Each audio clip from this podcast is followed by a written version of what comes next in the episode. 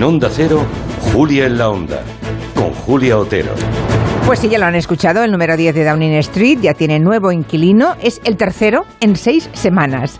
La historia va tan rápida que apenas aprendemos un nombre y ¡bof! ya se queda obsoleto. El nuevo se llama Rishi Sunak y es el primer ministro más joven en llegar a ese cargo. Su nombramiento está lleno de una gran carga simbólica. Es el primero que no es blanco en un partido en el que casi todos lo son.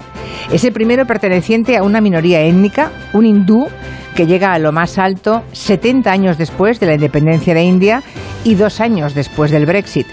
Hijo de una familia migrante, sí, pero millonario.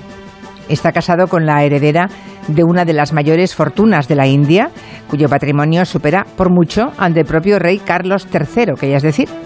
Mr. Sunak viste trajes caros y perfectos, su elegancia es la antítesis del siempre descamisado Boris Johnson y su fenotipo, delgado y su forma de moverse, recuerda, dicen en Reino Unido, recuerda el estilo de Barack Obama. Con ese currículum y tras haber llegado al gobierno sin pasar por unas elecciones, ni siquiera las de las bases de su partido, Rishi Sunak tiene la difícil misión de devolver estabilidad al Reino Unido después del trash de Liz. Lo primero que dijo hace hora y media es que va a tener que tomar decisiones difíciles.